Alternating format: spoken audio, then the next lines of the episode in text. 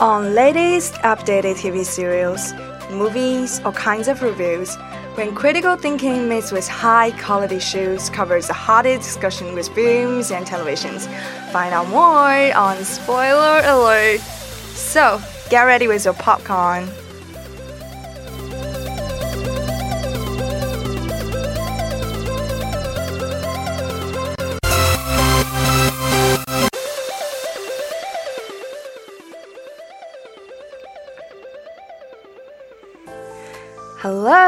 Everybody. Welcome to Zhejiang Normal University School Radio. Here's FM 95.2 in your area. I'm your host, Wency.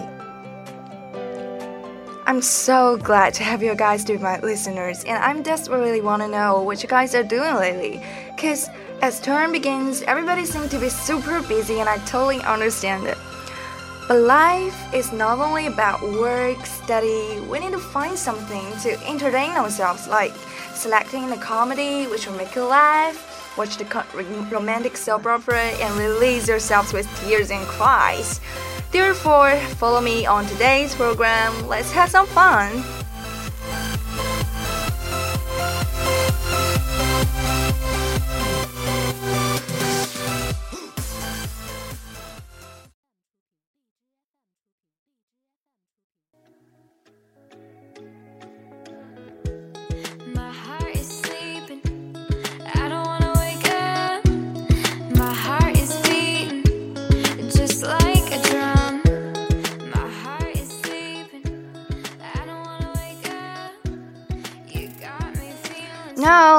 See what we got this week. American Horror Story 1984 comes to the top of the list. Yeah, I heard it, somebody's cheering! Directed by Ryan Murphy and co starring Emma Roberts Scott Cawthon, this season is widely anticipated. Seriously? A thriller?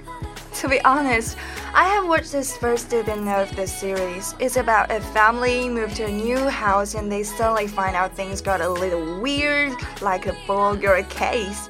A pregnant woman with a hole in her head. Oops, disgusting. Or no, they do realize that their neighbors were basically not living person and they were constantly meet with ex-house owners, that person Shirley.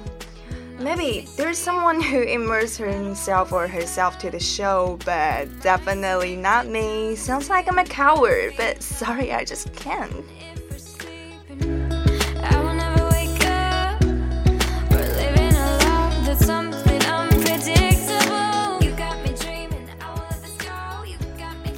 If there is such an app that can help you find out if there is someone who likes you within 10 minutes, would you use it?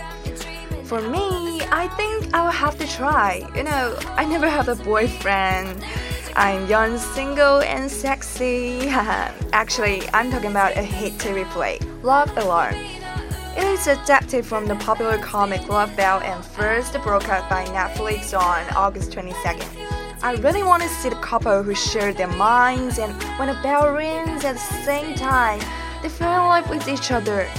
Such a romantic thing, isn't it? If you're interested in this play and want to know more, like when the ringtone of the male lead and female lead in the drama, will they keep their brains running all the time? Please find out more by yourself.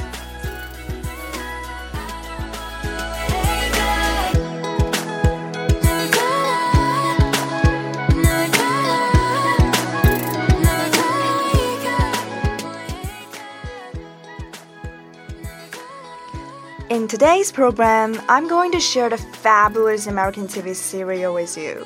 And I prefer to let you guys to guess the name of this play instead of telling you directly what it is. That would be so dull, so boring. It's so much fun if we do something like 10 seconds trivia. Okay, are you ready? It's a story of three women and their husband.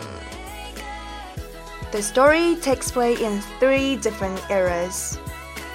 Is that a love story or it's a horrible story? Kind of confusing.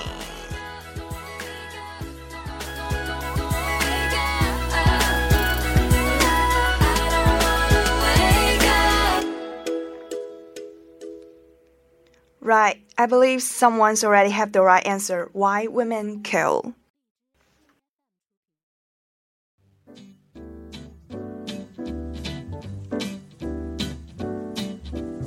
L is for the way you look at me. O is for the only one I see. V is very, very extraordinary. E is even more than anyone that you adore can love. It is first aired on July 21st at the LGBT Film Fest in LA and then August 15 in United States. Through the title, you might think it's a criminal drama. In fact, it's not. It tells the story of three women and their husband who live in the same house in different times. Surprise! It is written by Marc Cherry. Yeah, the famous screenwriter has works like Desperate with Housewives, Devious Maids. Now, let's come to see the story.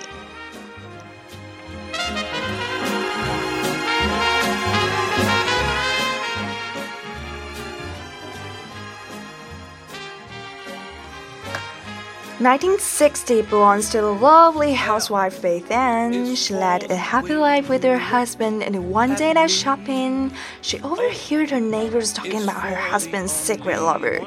Did she realize that there is something wrong with their marriage? Then go to Simone who lived in 80s, owning an art gallery, having endless parties and banquets. Simone's life seemed to be perfect. However, everything was different when she found out her husband was the gay. Then a boy named Tommy ran into her life. He was only 16 years old, but promised to give her the love she wanted. So, what Simone wanted was a divorce, but she didn't reach a consensus with her husband at this point. It's really interesting. And now, let's take a peek of this. was made for me and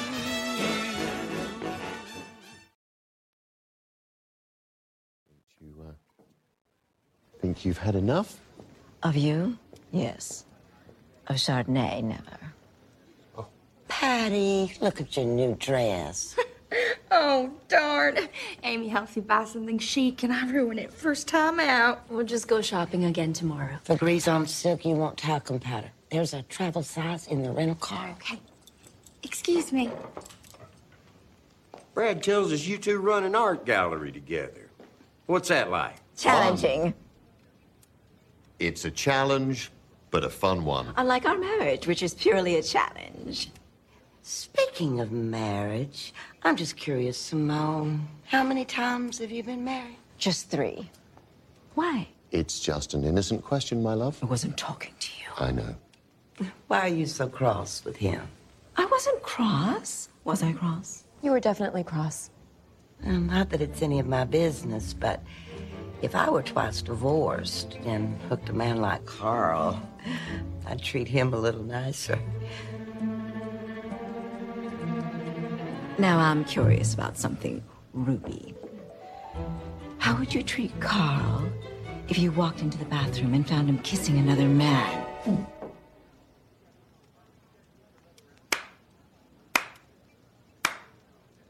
Bravo, Simone. That's right, sugar. Carl is gay. Still have a crush on him? Your stepdad is gay? I thought he's just English. That's why we're getting divorced. Dear God, another divorce? Not really the headline, Dwight. Oh, you poor, tragic woman. I have suffered. It's true. I'm, I'm sorry. Do not shed tears for Simone. She is receiving ample comfort in the arms of her lover, Tommy Hart. What the fuck? Shut up, Carl. You're sleeping with Tommy? Who, for the newcomers, is all of 18 years of age. Oh, sweet suffering Jesus. British homos, teen lovers? What kind of spangled hell pit are you marrying into? Hey, shout out the talcum powder. Why is everyone so serious? Never thought I'd see the day our family'd have a homosexual in it. Brad, you you wouldn't tell. No, Penny, Penny, I, I... Oh, I, I don't know what Brad told you, but my feelings for you are sisterly, not sexual. Oh, sweet suffering Jesus. Patty! Oh, come back! Sweet baby, please say it's not true. She's a lesbian. Hmm, how did I miss that?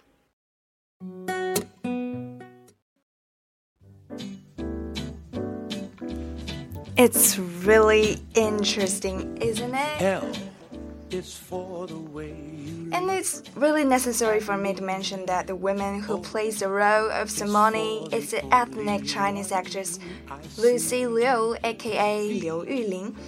We can say that she's almost a role model of many Chinese players, even Asia players. Her TV serials like Elementary, movie as Charlie's Angels are well known to all.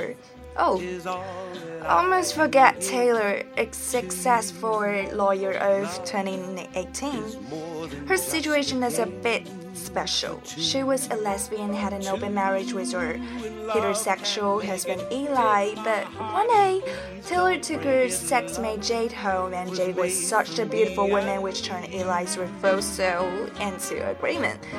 Then they began to own a triple when troubles came along.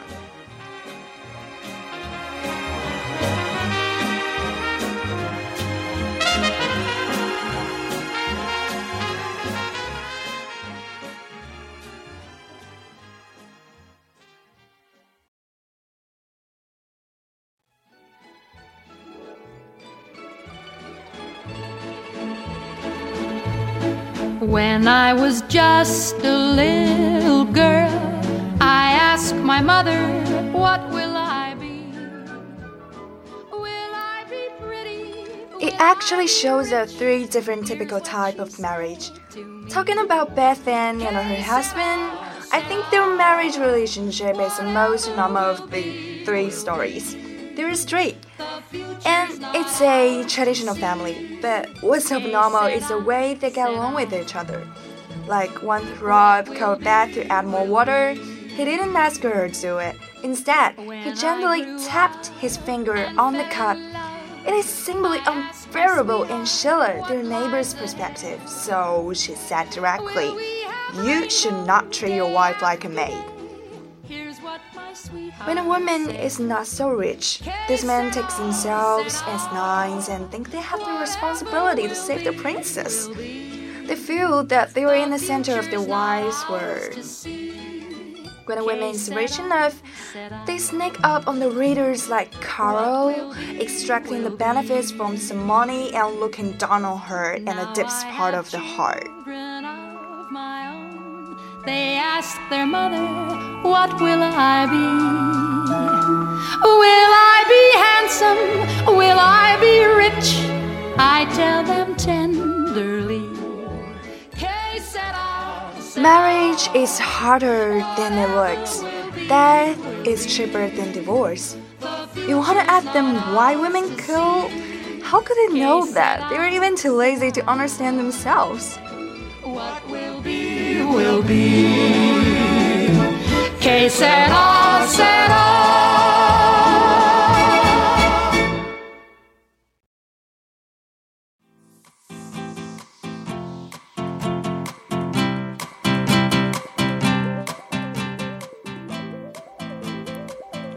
Okay, time's limited. We can only talk about this much on today's program, even though there's so much for us to discuss through this TV serial.